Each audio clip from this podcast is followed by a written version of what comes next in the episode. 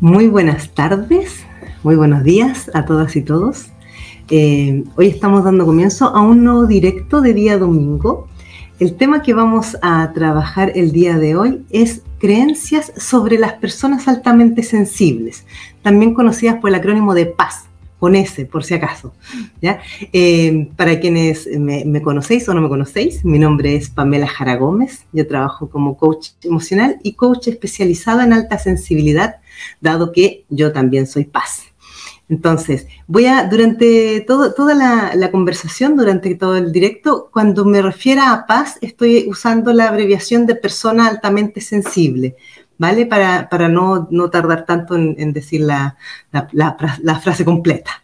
Entonces, bueno, eh, ¿por qué he decidido hablar sobre las creencias, sobre las paz? Porque me he encontrado a lo largo de todos los años que llevo haciendo terapias a personas altamente sensibles, que hay como muchas cosas que continuamente se nos dicen a las paz, que mucho de ello en realidad em, está como, como que nos han etiquetado, pero no necesariamente es así. Entonces, vamos a repasar como cuáles son esas principales creencias o, como etiquetas que nos han puesto y que de alguna manera nos hacen también eh, daño y no, no son, y no son buenas ni para nuestra autoestima ni para las relaciones que vamos teniendo con las demás personas. Eh, vamos a comenzar primero que todo em, bueno, antes que todo, comenzar, eh, comentaros que todos los directos que yo realizo van quedando grabados en mi canal YouTube. Ya podéis encontrarme en YouTube como arroba Pamela Jara Gómez. Podéis suscribirse a mi canal, eh, darle like a mis vídeos y todo. y bueno, lo mismo acá, si, si vais dando like y compartís, eso también ayuda más a difundir todo este trabajo que yo realizo. Eh, también comentaros, para quienes estéis todavía en la duda de si sois paz o no, en mi página web yo soy paz.com podéis encontrar el test paz que es el test que desarrolló la psicóloga norteamericana Elaine Aron, que fue quien descubrió este rasgo. Eh, ahí podéis hacer el test y si os da, eh, bueno, según el porcentaje que os dé, eh, os va a salir el resultado si, si tenéis o no el rasgo de la alta sensibilidad. Entonces, estáis invitados a hacer el test, es de gratuito, no tiene ningún costo, ¿vale? Y podéis mirarlo ahí. Em, entonces, Vamos a arrancar con el programa del día de hoy. Primero, hacer un repaso muy rápido y general sobre el, tema de la alta sensibilidad. Para quienes queráis profundizar más, en el mismo canal YouTube podéis encontrar muchos vídeos. Yo tengo otros directos que he hecho, otras charlas, en los que he profundizado mucho más en el rasgo. Ahora voy a, voy a describirlo un poco más por encima para ir como al tema que nos convoca, ¿ya? que son todas estas creencias sobre las paz y las etiquetas que nos han puesto.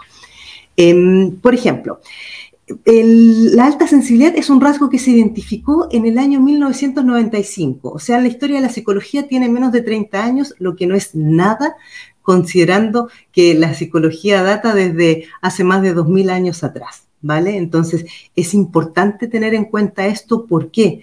Porque al día de hoy hay muchísimas personas en todo el mundo que no saben aún mucho sobre este rasgo. Y cuando digo muchísimas personas me refiero también a médicos, a psicólogos, a terapeutas, a mí tristemente me ha tocado muchas veces eh, atender personas y trabajar con personas en terapia que han pasado por varios terapeutas anteriores, donde algunos directamente le han dicho, no, que eso de la alta sensibilidad es poco menos que un invento. Y es muy serio porque en el fondo nosotros no es que nos estemos inventando algo para que los demás nos tengan ni compasión ni, ni mucho menos entonces, por eso es que es importante. Voy a describir a qué nos estamos refiriendo cuando estamos hablando de alta sensibilidad, porque muchas veces se nos ha confundido con eh, personas que tenemos, con, personas con rasgos de TEA, trastornos del espectro autista, con personas bipolares, con eh, TDAH, que es el trastorno de déficit de atención e hiperactividad. Eh, también se ha confundido con síndrome mm, ansioso, ansioso depresivo o ansiedad social.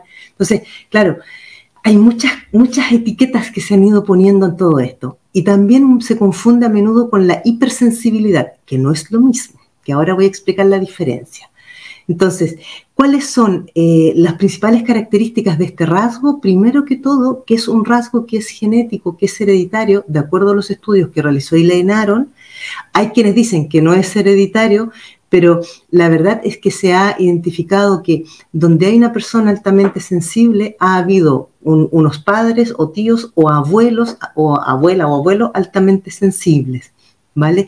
Acá hay un, hay un aspecto que yo he empezado a observar y, me hago cargo de lo que voy a decir porque es algo que yo lo he visto y lo, estoy eh, como, como, estudiando a partir de los trabajos que realizo en, en sesiones individuales de terapia, es que en una generación, por ejemplo, si mi abuela o mi bisabuela vivió unos traumas y unas situaciones de mucho eh, dolor y, angustia emocional, después de ella se fue heredando el trauma y, todo este daño emocional y en la siguiente, segunda o tercera generación aparece ya el rasgo de la alta sensibilidad.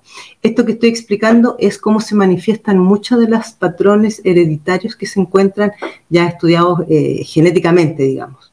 ¿Vale? Entonces, de la misma manera que se dice que, por ejemplo, el cáncer es hereditario, lo que es hereditario no es el cáncer en sí, porque uno no hereda las células cancerígenas. Lo que se hereda es la predisposición genética a, de acuerdo a ciertas experiencias que vive la persona, a manifestar la, sintomatología en forma de cáncer. ¿vale? Espero que se, que se entienda esto que estoy diciendo. Entonces, la alta sensibilidad es un rasgo de personalidad, no es un síndrome, no es un trastorno, no es una enfermedad, por lo tanto, al no ser nada de esto, no es algo de lo que uno se sane o se cure. ¿Vale? ¿Qué quiero decir con esto? Que si yo nazco altamente sensible, moriré altamente sensible. Un, detalle que voy a, voy a comentar desde, desde ya es que las personas que somos altamente sensibles, la alta sensibilidad con los años se va agudizando ¿vale? Entonces se va haciendo como cada vez un poco más, más exacerbada. Esto no es para, para que uno quede paranoico y, alarmado, pero es para tomarlo en cuenta, ¿ya? es para tenerlo en consideración. Por eso que es tan importante que tengas la edad que tengas, aprendas a gestionar tu alta sensibilidad lo antes posible para que cuando vayas siendo mayor eh, no, te, no te vaya desbordando como es lo que nos ocurre habitualmente a las paz. Entonces, eh, otra cosa que es importante eh, describir son los cuatro pilares de la alta sensibilidad. Cuando digo los cuatro pilares, es lo que la psicóloga norteamericana Elaine Aron identificó como básico para identificar cuando una persona es altamente sensible. Entonces, cuando hablamos de estos cuatro pilares, estamos hablando de personas que tienen una profundidad en el proceso, procesamiento de la información. Cuando hablamos de, profundidad en el procesamiento de la información, no es que uno le dé solamente le dé muchas vueltas a las cosas, sino que es que necesita encontrarle sentido a las cosas. Entonces, mientras a mí me ocurra algo que yo le encuentre el sentido, me, va todo bien. Pero si a mí me pasa algo que no le encuentro sentido o que no me encaja, que no me cuadra, ahí es donde me puedo terminar comiendo la cabeza durante mucho tiempo. Esto es una, es una variable que es importante tener en cuenta, es la necesidad de encontrarle sentido a las cosas. Luego, la, segunda característica es una sensibilidad sensorial aguda. Cuando digo sensibilidad sensorial me refiero a los cinco sentidos. Generalmente las PAS tenemos eh, oído, al gusto, al tacto o a la vista. Entonces, el tener esta sensibilidad agudizada de los sentidos también es un rasgo muy característico. Lo más habitual es que una persona paz tenga al menos un sentido muy agudo. esa es la segunda. Luego tenemos la tercera, que es la alta empatía. Pero cuando digo alta empatía es una tremenda empatía. Es aquello de empatizar ya no solamente con otras personas, aunque sean personas desconocidas, es empatizar con los animales, es empatizar con las plantas, con los árboles, con la naturaleza, con todo. Esto es para mí el rasgo más distintivo y más como pilar de la alta sensibilidad porque yo me he encontrado con muchas personas que tienen los otros tres eh, rasgos, pero la, empatía la tienen, digamos, entre comillas, normal. Pues entonces no estamos hablando de alta sensibilidad, estamos estaríamos hablando de hipersensibilidad, que es lo que voy a explicar ahora a continuación. Y el cuarto rasgo es una alta sensibilidad a los estímulos del entorno Cuando hablo de los estímulos del entorno, me refiero desde, por ejemplo, una melodía, una música, un paisaje muy bonito, una, salida del sol por el mar o una puesta del sol en el mar. O sea, todas estas cosas que parecen muy sencillas y muy triviales, así que están en nuestro entorno, pero que a las paz nos conmueven y, nos, saltan las lágrimas así de pura emoción. O sea, a mí me ha pasado solamente de estar observando un paisaje o incluso una obra de arte, una pintura y sentir así como que me embargaba la emoción. Eso es muy típico de las paz, que somos muy, muy sensibles a eso. Entonces, repaso los cuatro, los cuatro pilares una profundidad en el procesamiento de la información, que las cosas tengan sentido, una sensibilidad sensorial aguda, una alta empatía y una alta sensibilidad a los estímulos del entorno. Cuando una persona tiene tres, dos o una de estas características, es cuando estamos hablando de una persona hipersensible. ¿Vale? Ahí está la diferencia con la hipersensibilidad.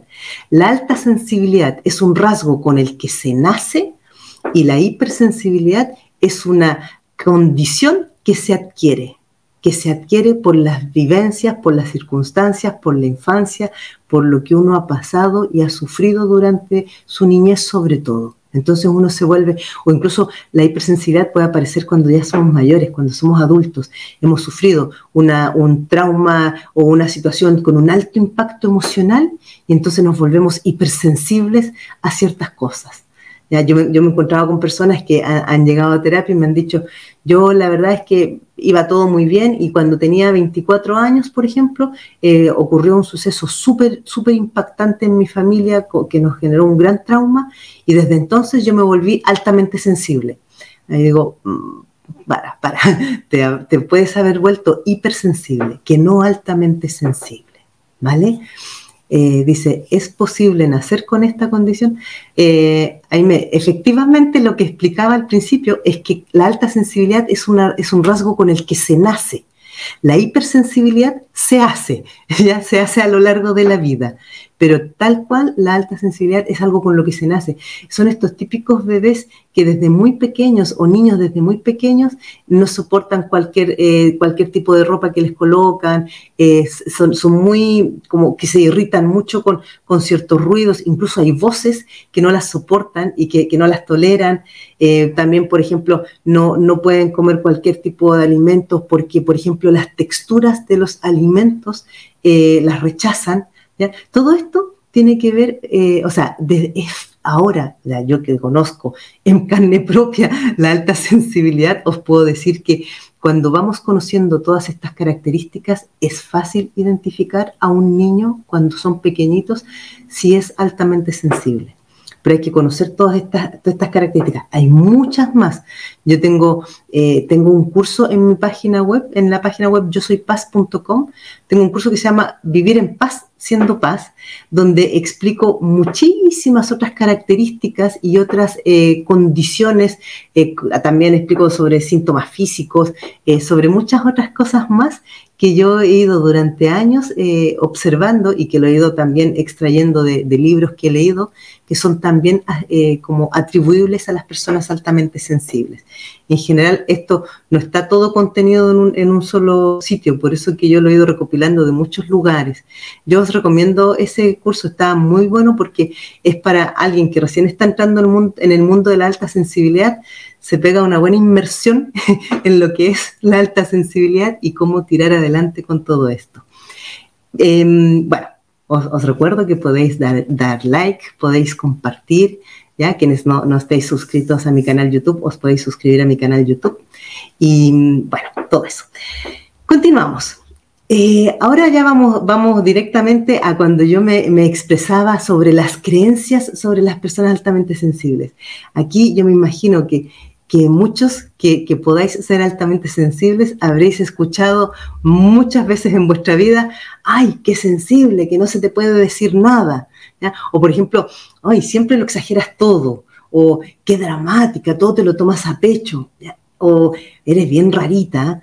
Todas estas frases, caramba, es que son muy, muy molestas porque con el tiempo acabamos cansándonos de escuchar que nos digan siempre esas mismas cosas.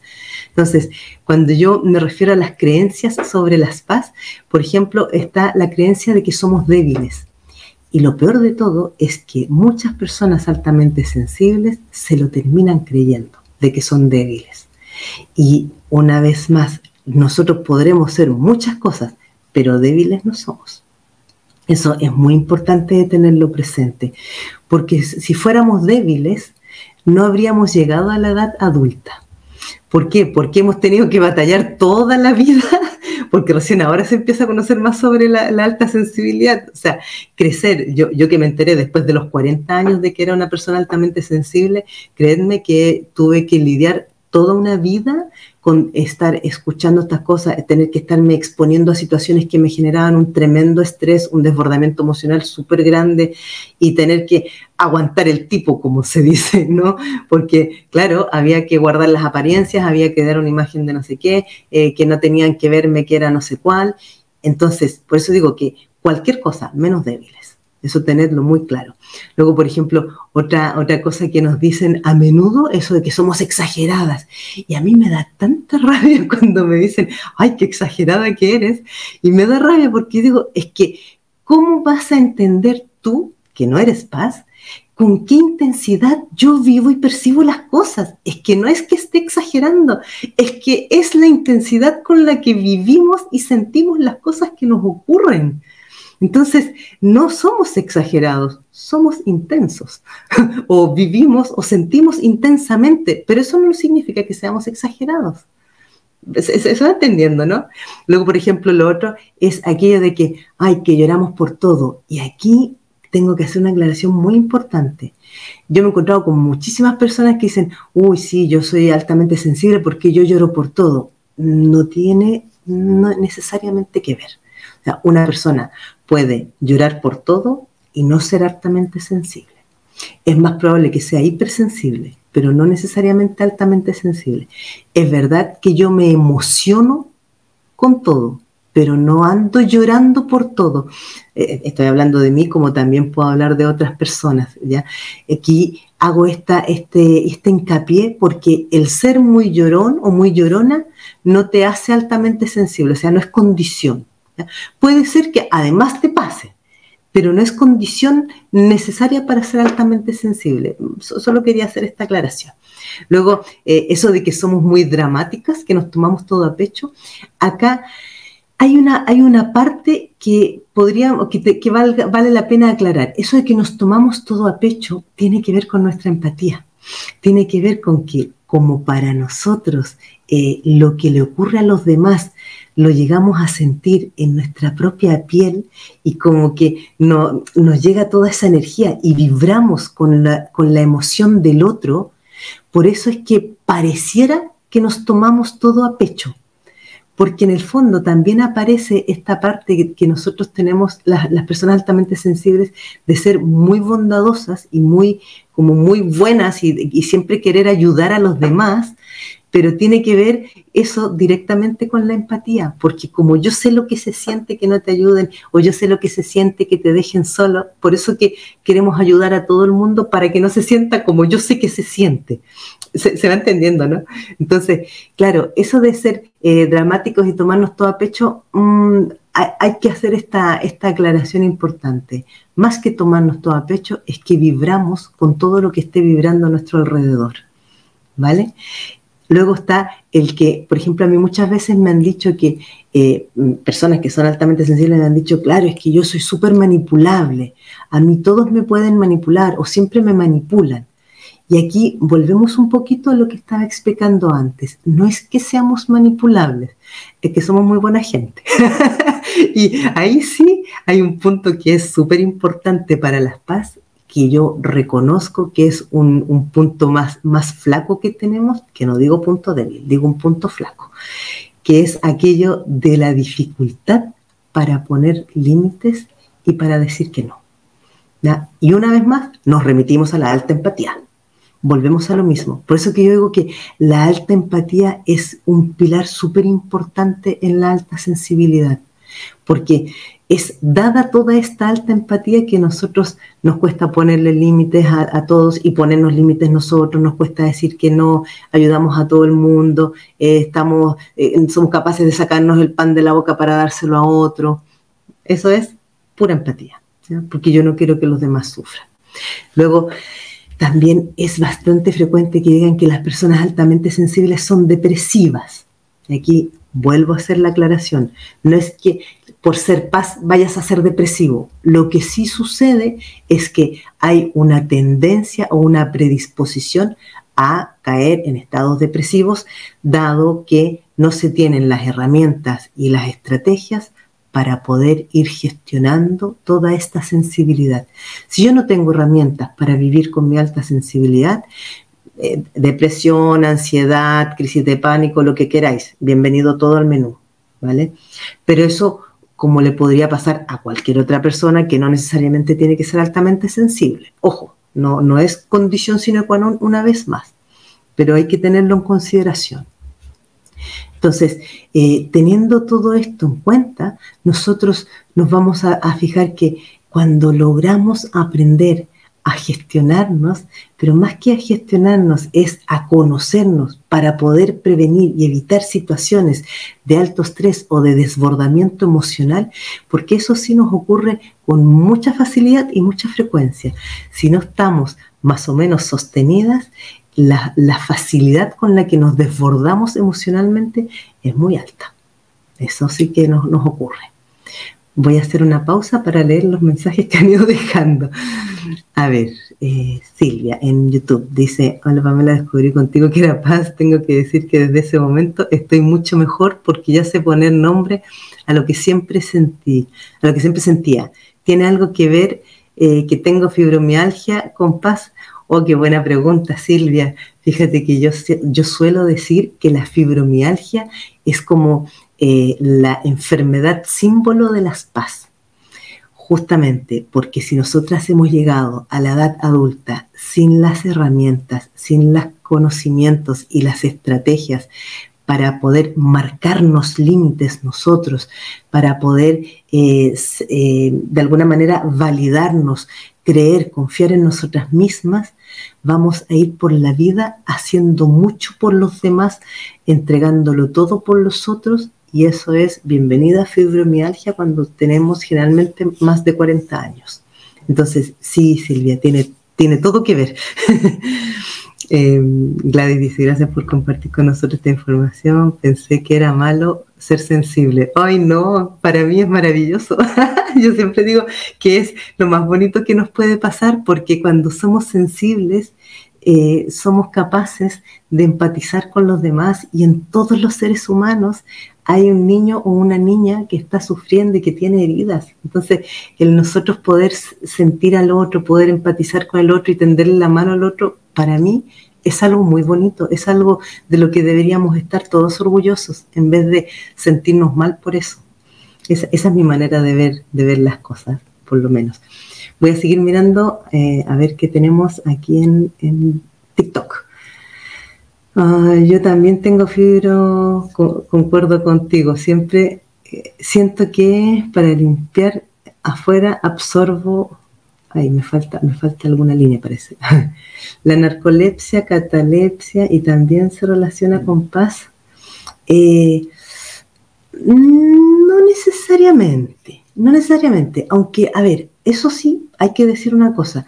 Todo aquello que tiene que ver con que nosotros se nos desborden, em, o sea, como que tengamos ciertas cosas que como que se nos desbordan o que se nos exageran, eh, puede ser una forma de protección eh, inconsciente de nuestra condición de alta sensibilidad. Por ejemplo, eh, yo he conocido personas paz que una manera de, entre comillas, blindarse de los demás es que generalmente esto pasa cuando hemos crecido en entornos sin mucho sin mucha contención emocional, es que como que pareciera ser que se, se, ponen una, una coraza súper dura y hacen como que no les duele nada, como que no sienten nada, es como que se congelaran, pero muy por dentro llevan una procesión muy, muy dura, pero de cara hacia afuera se ven súper frías, súper duras, súper cómodas, yo puedo con todo, a mí no me pasa nada, ¿vale? Entonces, sí pueden a veces aparecer eso,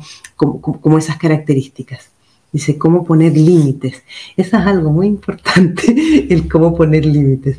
Eh, Mm, aquí desgraciadamente por, el tiempo no alcanzo a profundizar mucho, pero el tema de los límites, yo una de las cosas que considero fundamental es que yo sepa hasta dónde yo puedo sin que algo me duela o sin que algo me haga daño o me afecte. Si, por ejemplo, eh, yo tenía planificado el fin de semana quedarme en casa para eh, descansar y, no sé, leerme un libro o ver televisión o quedarme estirada en la cama, lo que sea. ¿ya? Y yo había planificado mi fin de semana porque siento que necesito este descanso, porque eso es algo que nos pasa mucho a las paz, que necesitamos descansar porque nos sobrecargamos fácilmente y resulta que me llama mi madre o me llama una amiga o me llama cualquier persona y me dice, oh, Pamela, por favor, tú me podrías ayudar este sábado, eh, por ejemplo, a cambiarme de casa. O sea, necesito durante todo el sábado tu ayuda. Y yo hago así y digo, bueno, va, te ayudo. En ese instante me estoy pasando a mí por encima y me estoy faltando a mí el respeto, me estoy faltando la consideración, no me estoy teniendo en cuenta lo importante que para mí era ese descanso y entonces cedo ante el, bueno, que no quiero que se enfade, es que pobrecita, ¿quién más le va a ayudar? Y cuando hago eso es cuando me estoy faltando yo mis límites, porque no tengo que ponerle límites a los demás, no es a mi amiga la que le tengo que poner el límite, soy yo la que me tiene que poner, me tengo que poner el límite. Y poner el límite es decirle, ¿sabes qué? Este sábado no te puedo ayudar. Si quieres te ayudo otro día de la semana, pero ni el sábado ni el domingo. Entonces, ay, ¿por qué tienes que hacer? Sí, tengo un compromiso conmigo misma. Y atreverse a decir esto a decir tengo un compromiso conmigo misma es algo muy importante, es muy bonito, es muy difícil, pero muy importante. ¿Vale? A ver, dice, el TDAH se relaciona con paz. El TDAH yo, yo siempre he dicho que yo desde, desde pequeña descubrí que tenía un tremendo déficit de atención, pero lo que pasa está muy relacionado con la alta sensibilidad, pero ¿desde qué punto de vista? Que nosotras, bueno, esto no lo expliqué, ahora lo voy a explicar rápidamente. El cerebro de las personas altamente sensibles tiene muchísima más actividad en el hemisferio derecho. El hemisferio derecho es aquel donde están todas las emociones, todo el lado creativo, toda la que está, la parte donde se conecta más con lo holístico, ya con la parte espiritual, con todo eso. Por eso es muy frecuente que las paz, además, tengamos mucha conexión con el mundo espiritual.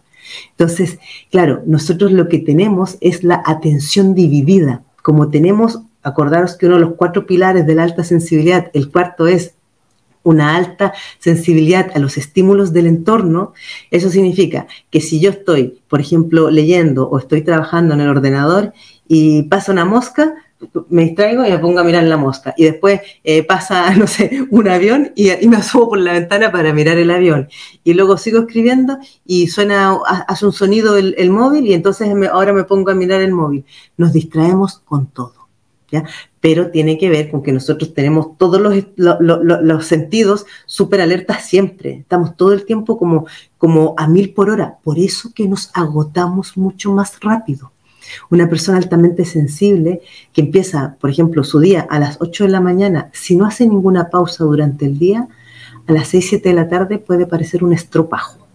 Eso es lo más natural del mundo. Por eso yo siempre recomiendo, si tenéis la posibilidad, más o menos unas cuatro o cinco horas después de haber comenzado vuestras actividades, a la hora que hayáis comenzado, pero al cabo de cuatro o cinco horas, tomaros un descanso, aunque sea de 20 minutos, y si podéis, cerrad los ojos, aunque sea sentadas en el, en el asiento, en la silla, pero cerrad los ojos para relajaros un poco, porque nosotros nos descargamos, se nos descargan las pilas, ¿vale? Eh, espero que te haya aclarado, Aime, la, la pregunta. Hola, gracias por tan importante información. Siempre te dicen que te, estresas porque ayudas mucho a los demás. Sí, hay un poco de eso. Por eso lo que explicaba antes de, de, lo importante que es que cuando a mí me pidan un favor o alguien me pida algo, yo antes de responder automáticamente que sí, hágase como una pausa y diga, a ver, ¿cómo me va esto a mí? Eh, ¿Me va bien? No transgredo ninguna cosa que haya decidido para mí, eh, no me estoy pasando a llevar, no me estoy faltando o no me voy a desbordar o agotar con esto, porque si me pasa cualquiera de esas cosas, con todo el cariño del mundo, hay que decirle a la otra persona, mira, no me va bien ahora. Si, os cuesta decir no, no me va muy bien o mm, lo tengo complicado, eh, prefiero dejarlo para otro momento. ¿Vale? Sigo leyendo. Tengo una consulta súper importante. Dime. ¿Cuál es tu consulta? ¿Qué trabajo es idóneo para las paz? Ay, qué, qué buena pregunta esa. A ver, yo una de las cosas que he identificado es que a las paz nos cuesta mucho trabajar en equipo. ¿Por qué? Porque somos súper perfeccionistas, es verdad. ¿ya? Tenemos mucha tendencia al perfeccionismo, como también tenemos mucha tendencia a veces a ser un poco rígidas e inflexibles. Entonces, idealmente trabajar en cosas donde dependa mayormente de ti lo que estés haciendo, ¿vale? Y lo otro que es un trabajo que se nos da fantásticamente bien a las paz son trabajos donde tiene, eh, tenemos relación con otros, eh, trabajos donde ayudamos, donde eh, colaboramos con otras personas, en general todo lo que es mucho el trabajo social está muy, es como que es muy bueno para las paz, porque no, nos permite canalizar toda esta beta de, ayudar a los demás, de, empatizar, de, sentir, eso también se da muy bien pero ojo que tiene que ser hasta un punto en el cual no te haga sufrir. Esto también es importante. O sea, por ejemplo, yo soy súper amante de los animales, pero soy la, loca de los animales. Pero yo no podría trabajar en una asociación donde rescatan animalitos abandonados o maltratados porque me, me deprimiría y me hundiría profundamente en una depresión. Entonces, eso es algo que lo reconocí hace muchos años atrás y y tuve que tomar como la precaución de no, de no acercarme a eso, porque muchas veces estuve tentada a hacerlo. Pero como sé que es tanto lo que me hace sufrir, que dije, ayudo de otra manera. Entonces yo ayudo económicamente, eh, yo, todos mi, yo, tengo, yo tengo gatos, o sea, todos mis gatos siempre han sido recogidos, gatitos que otros han abandonado. O sea, este tipo de cosas hay que tenerlas muy en cuenta. Por eso que es importante conocernos a nosotros mismos, ¿vale? Dice, recién a los 64 años descubrí que soy paz. Pero es maravilloso. es maravilloso que sea así. Voy a ver, dice, mm, yo igual y trabajaba en un restaurante y lo tuve que dejar. Parece que me faltó una parte. Bueno, pero cuando dice que se... A ver, pero cuando dice eso y ponen límites, las personas se enojan, lo ven como falta de empatía y flojera.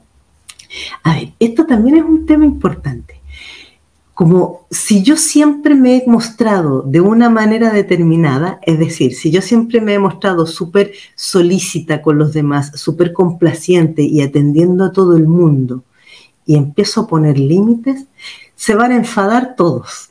Eso hay que tenerlo claro, ¿vale? Porque, claro, es como, ostras, si siempre ha sido así, ¿qué te pasa? Que ahora estás tan egoísta o estás tan eh, solo pensando en ti y no, quieres ayudar a los demás. Entonces, aquí es donde yo, te, o sea, como, como un tip que os puedo dejar para que lo tengáis en consideración es, cuando eh, una persona os pide algo y vosotros no queréis y lo primero que, sentís dentro de vosotros es, uy, es que no me apetece, no me va bien, al momento de expresarlo, eh, si la otra persona te, se enfada o se molesta, tú observa si la persona se está molestando porque ella no va a tener los resultados esperados o porque estás causando un daño real. A ver si se entiende lo que quiero decir. Por ejemplo, si vuelvo al ejemplo de la amiga que me pide el día sábado que le ayude a cambiarse de piso. Si me dice, ay, ¿me puedes ayudar a cambiarme el piso? Y yo le digo, lo siento, pero no puedo porque tengo un compromiso conmigo misma ay, que eres egoísta o que, que te da flojera, voy a usar las palabras que pusiste tú, ¿vale? Entonces, eh, yo ahí tengo claro que ella se ha molestado y se ha enfadado porque no está consiguiendo sus objetivos y no está consiguiendo su beneficio personal conmigo. Si yo soy capaz de darme cuenta de eso, es que ni siquiera me voy a sentir culpable ni me voy a despeinar, porque lo máximo que le diré es, vale, pues busca, pídele ayuda a otra persona, O sea, no, seguro que conoces al menos a una otra persona más. Y si no, pues apáñatelas. Pero yo me tengo que aprender a valorar y a respetar. No puede ser que yo vaya a solucionarle o a complacerle los, eh, los deseos a otro a costa de mí. Eso es lo que nunca hay que hacer. Si en cambio, eh, por ejemplo, eh, me, voy a inventar una situación, yo tengo mi madre que está súper enferma y resulta que ella no tiene movilidad propia y no puede desplazarse sola y me pide, en este mismo escenario que yo había decidido mi fin de semana para descansar, me pide si le puedo ir a ayudar el día sábado que necesita, no sé, ir a alguna parte o hacer alguna compra urgente, eh, entonces es diferente, porque estamos hablando de una persona que está, es muy cercana a mí, que en este caso es mi madre, y que es una necesidad real, porque, por ejemplo, no, no, no, tengo más hermanos, somos ella, ella y yo nomás, o lo que sea, o mi hermano vive en otra ciudad o en otro país y no tiene la posibilidad de venir para ayudarla. ¿Me entendéis a lo que me refiero? O sea, esto al final es solamente una cosa de criterio, pero lo importante es que yo me tengo que respetar a mí misma. ¿Lo, lo, vamos viendo más claro? Espero que sí.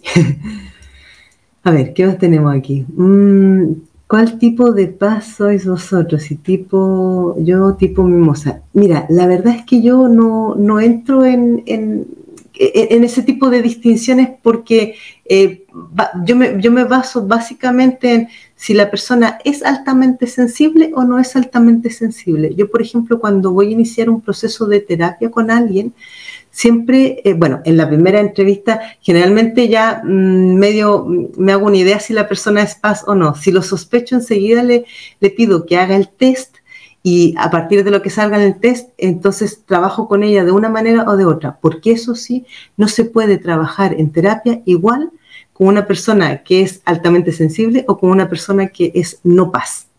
¿vale? Porque no se trabaja de la misma manera, no son las mismas características, no son las mismas herramientas y el mismo tipo de trabajo. Por eso que las paz muchas veces han pasado por muchos terapeutas y no han conseguido avanzar, porque si el terapeuta no es paz, aunque se haya leído toda la bibliografía del mundo, no va a tener todas las herramientas para ayudarle, porque solamente un paz puede sentir lo que otro paz siente. Y eso es algo que cuesta muchísimo cuando tú no eres paz, porque no tienes idea de lo que se siente tener una costura en, que, te está haciendo daño en la piel. O sea, puede llegar a ser desquiciante, ¿vale? Pero alguien que no es altamente sensible, aquí te decir, ay, qué exagerada que eres. No, no es exageración. Créeme que puede llegar a ser desquiciante. se, va entendiendo, ¿no? Entonces, a ver, voy a ver si... Y los límites son aplicables en parte con los hijos.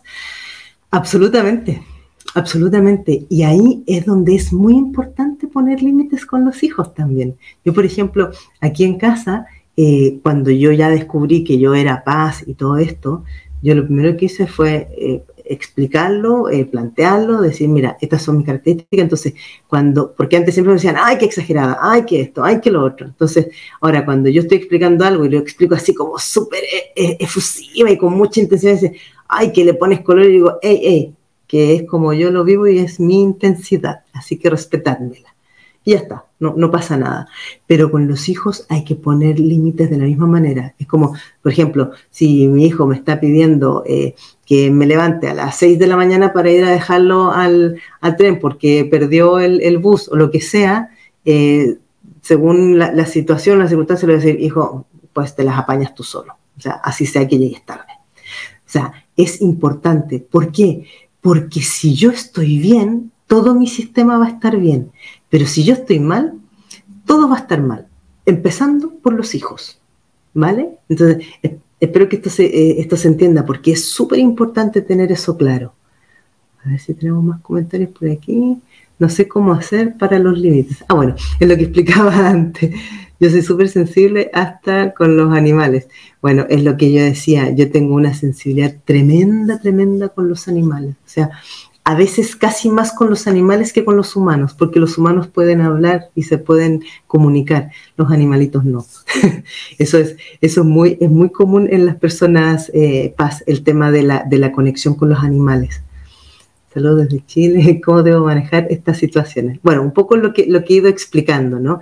Eh, de todas maneras, os reitero, yo en mi página, en mi página web, yo soy paz con, eh, con s.com, eh, tengo está el curso Vivir en Paz siendo paz y tengo, creo que uno o dos talleres más sobre alta sensibilidad. Y también tengo varios vídeos y directos en mi canal YouTube sobre, sobre temas que he ido tocando de, alta sensibilidad. ¿Qué es paz? Persona altamente sensible. Para quien pregunta qué es paz. Eh, luego te sientes mal. Sí. Absorbo mucho las energías de los demás y acabo agotada. Necesito aislarme. Eso es súper paz. Nosotros nos recargamos de las energías de todo el mundo, sean positivas o negativas. Y eso nos chupa la energía mucho, mucho si hemos estado expuestos en entornos donde hay muchas personas, por ejemplo, o donde hay muchos ruidos, donde hay, cual, o sea, donde hay cualquier estímulo exacerbado, para nosotros es como que se nos fundiera la energía. Entonces, esto, lo primero que yo sugiero es que observéis cuáles son esos puntos que os detonan o os desencadenan eh, más situaciones de estrés o de desbordamiento emocional. Y entonces tenéis que prevenirlo lo más posible. Por ejemplo, yo hace muchos años atrás descubrí que no soporto ir a centros comerciales o incluso al supermercado cuando anda mucha gente. Entonces, ¿qué hago? Trato en lo posible de ir al supermercado un día de semana en una hora en que no va nadie. ¿ya? Generalmente, no sé, por ejemplo, a las 3 de la tarde ya, fantástico. Esa hora no anda casi nadie en el supermercado. Y a un centro comercial yo no entro ni por error. Sea, es que no voy a los centros comerciales simplemente porque entre los ruidos, entre las luces, entre la cantidad de personas, entre todo eso combinado, a mí me deja eh, fuera de circulación. Entonces, pero estas son cosas que cada uno tiene que ir identificando en sí mismo, porque no todos tienen esa misma eh, sensibilidad a según qué cosas pero es bastante frecuente que las paz nos desbordemos con muchos ruidos, con muchas luces o con muchas personas. ¿Ya? Eso es, es, muy, es muy común. Por eso que te, cuando absorbes estas energías y te, y te agotas. A ver, pero cuando dice eso y pone los límites, la... ah, ya lo había leído. eh, creo que mi hija de dos años lo heredó, ¿cómo ayudarla? ¡Ay, qué bonito! Mira, una de las cosas, de hecho, justamente eh, estoy trabajando con, una mamá de una, de una chica que a, los niños altamente sensibles se les llama por la sigla NAS, ¿ya? De niño altamente sensible.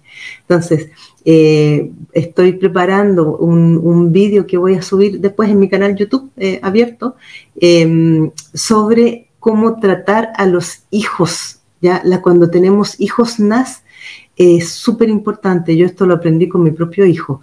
Entonces, eh, os voy a explicar por qué a un hijo altamente sensible jamás se le puede tratar igual que a un hijo que no es eh, altamente sensible. Porque primero, los castigos no funcionan. Son lo peor que puedes hacer, castigar a un hijo que es altamente sensible. Le tienes que explicar las cosas de manera que la criatura las entienda y que le hagan sentido para la edad que tiene Luego, eh, tienes que escuchar cuando, por ejemplo, cuando la, niña o el niño pequeño se queja mucho de algo, tienes que prestarle atención porque a veces puede ser, por ejemplo, yo os voy a comentar así rápidamente a mí lo que me pasaba con mi hijo, cuando yo le compraba ropa nueva, él nunca quería ropa, o sea, nunca quería que le pusiera una prenda nueva de ropa. ¿Por qué? Porque no soportaba las etiquetas. Entonces, cuando yo me di cuenta de eso, empecé, bueno, a mí me pasa lo mismo, yo le tengo que cortar las etiquetas a toda la ropa que uso, no, no me puedo poner nada con etiquetas. Entonces le empecé a cortar las etiquetas a su ropa y ahí él me la aceptaba. Entonces, no era que era porque fuera nueva, era porque tenía etiquetas. De la misma manera, cuando era pequeñito y más de alguna vez le regalaron eh, jerseys o, suéteres de, de lana o tejidos, nunca jamás le pude poner nada que fuera tejido, porque todo le daba un, escosor en la piel que no lo soportaba. Luego también habían texturas, por ejemplo, yo no le podía dar puré, nada que tuviera la textura del puré, porque le, no, no, no, no lo soportaba. ¿Vale? Entonces, con los niños altamente sensibles hay que tener todas estas sutilezas de observar, es observar qué cosa es la que se repite siempre Y en vez de tratarlo de que tiene muchas manías o de que eh, tiene que aprender, que, que, ya está bueno ya, no, por favor no hagáis eso con un niño altamente sensible porque le vais a hacer un daño tremendo. O sea, observadlo y respetadlo en, en sus sensibilidades, que es súper importante tener eso en cuenta, por favor, os lo digo, ya sobre todo quienes no han sido niños altamente sensibles.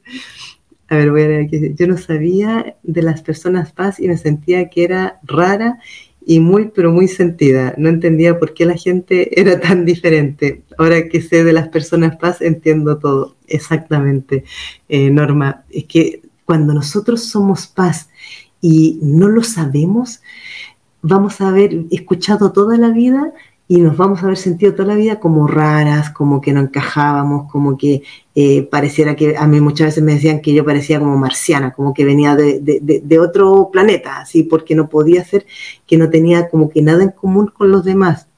Cuando todos iban para un lado, yo quería ir para el otro. Cuando todos eh, decían A, yo decía B. Entonces, ¿qué es lo que nos pasa? Que cuando eso ha sido la constante toda nuestra vida, terminamos pensando que en realidad el problema debo ser yo. Y además pensamos, que yo soy el problema. No es que tengo un problema, sino que yo soy el problema. Y eso nos puede hundir en, estados de depre, la autoestima machacada, o sea, destrozada nuestra autoestima por este tipo de cosas. Entonces, es súper importante que no os vengáis abajo por lo que otros digan o hagan. Aquí lo importante es cómo me siento yo y si lo que yo estoy haciendo o diciendo no le falto el respeto a nadie, no transgredo el espacio o la libertad de nadie, entonces hacedlo sin miedo y sin culpa. Sobre todo eso, sin culpa, porque también, eh, dado todo lo anterior que hemos visto, caemos mucho en la culpa. ¿Vale? Entonces, no caigas en la trampa de la culpa. Aquí lo más importante es, si esto a mí me hace mal o me daña, no lo hago. No lo hago porque primero me tengo que cuidar yo. Que los demás se enfadan, pues vale, que se enfaden. Que pierdo amigas o mi familia me deja de hablar. Caramba, es que capaz que eso sea mejor. Porque si sigo en contacto con personas que no son capaces de entender y de valorar mi sensibilidad, voy a terminar primero que todo, con fibromialgia, como, la, como las personas que lo han comentado, y segundo, voy a terminar siempre enferma. Siempre, siempre, siempre. No hay ninguna posibilidad de que yo tenga una salud impecable si continuamente me muevo en incoherencia. ¿Vale? Espero que esto se, entienda. Bueno, vamos a, ir cerrando ya el directo del día de hoy. Espero haberos aportado algunas eh, luces, algunas ideas. Como os comentaba al principio, el directo queda grabado luego en mi canal YouTube. Podéis suscribiros a mi canal y tanto en el inicio como en la sección en directo encontraréis muchísimos vídeos de, otros directos que, yo voy haciendo. Eh, también reiteraros que en mi página web yo soy paz.com podéis encontrar el test paz si queréis hacerlo. En el caso de, las personas que tienen hijos menores de 14 años que queráis comprobar si es paz, me podéis enviar una, un correo electrónico o un WhatsApp. Desde mi página web hay un botón en la esquina eh, inferior derecha, hay un botón que conecta a mi WhatsApp y yo os puedo eh, compartir el test para niños altamente sensibles, que no es igual al, test eh, que hay en mi página web porque ese es para personas, para adultos, digamos, mayores de 14 años en general. Entonces puedo pasar ese, enlace. Y em, de la misma manera podéis mirar los cursos que tengo ahí, los talleres que tengo, que yo en los cursos y en los talleres explico mucho más en profundidad y doy herramientas mucho más más específicas para trabajar cada cosa porque eh, los talleres son y, el curso son de pago y además me dedico mucho más específicamente a, eso. Eh, bueno, dejaros invitados cuando, eh, por ejemplo, yo siempre los días lunes hago un programa que se llama Transforma tu vida a la misma hora que empecé hoy día este directo. Transmito también por YouTube, TikTok, Instagram y Facebook lo podéis ver. Mañana eh, también hago el, programa, dura 30 minutos y en el programa siempre leo un cuento y recomiendo un libro del, del tema que, he tratado. Así que todo eso, os dejo invitados. Eh, muchas gracias. Bueno, si alguien quisiera en un momento dado trabajar eh, más en profundidad sus temas de alta sensibilidad cualquier otro tema, heridas emocionales, lo que sea, eh, yo ofrezco una primera sesión gratuita de 20 minutos que podéis también agendarla desde mi página web, quienes estéis interesados en trabajarse a nivel terapéutico. Muchas gracias y nos estamos viendo, quienes os conectéis mañana y si no, en un próximo directo. Adiós, gracias.